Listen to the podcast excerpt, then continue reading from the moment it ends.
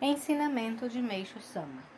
Inicialmente, um ponto importante que precisa ser esclarecido é que, na velha civilização, denominava a força do mal. A força do bem era extremamente fraca. Entretanto, tendo finalmente chegado o tempo, agora a situação se inverte e o mundo ingressa na fase da efetivação do reino do céu na terra. O paraíso terrestre, contudo, para que isso aconteça, existe um gravíssimo problema, isto é, a velha civilização. Logicamente, deverá sofrer uma liquidificação geral, pois os pecados e as impurezas acumuladas resultantes do mal de longos tempos terão de ser dissolvidos e eliminados. É a anglação purificadora de âmbito mundial.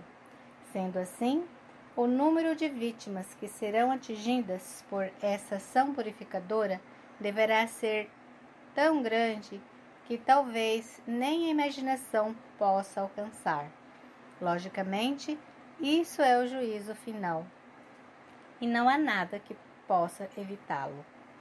Contudo, Deus, pelo seu grande amor, empenhado em salvar o maior número possível de pessoas, escolheu-me para executar essa obra monumental, na qual este livro constitui o prelúdio.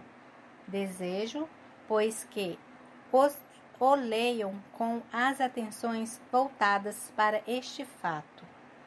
Com o término do juízo final, a que me referi anteriormente, terá início a construção do novo mundo. Entretanto, o mundo de toda a cultura nessa fase da transição será um acontecimento gravíssimo, inédito e último, além da imaginação do homem. Para tanto, apontado em primeiro lugar os equívocos existentes na velha civilização. Este livro oferece os principais a serem seguidos para a concepção da nova civilização.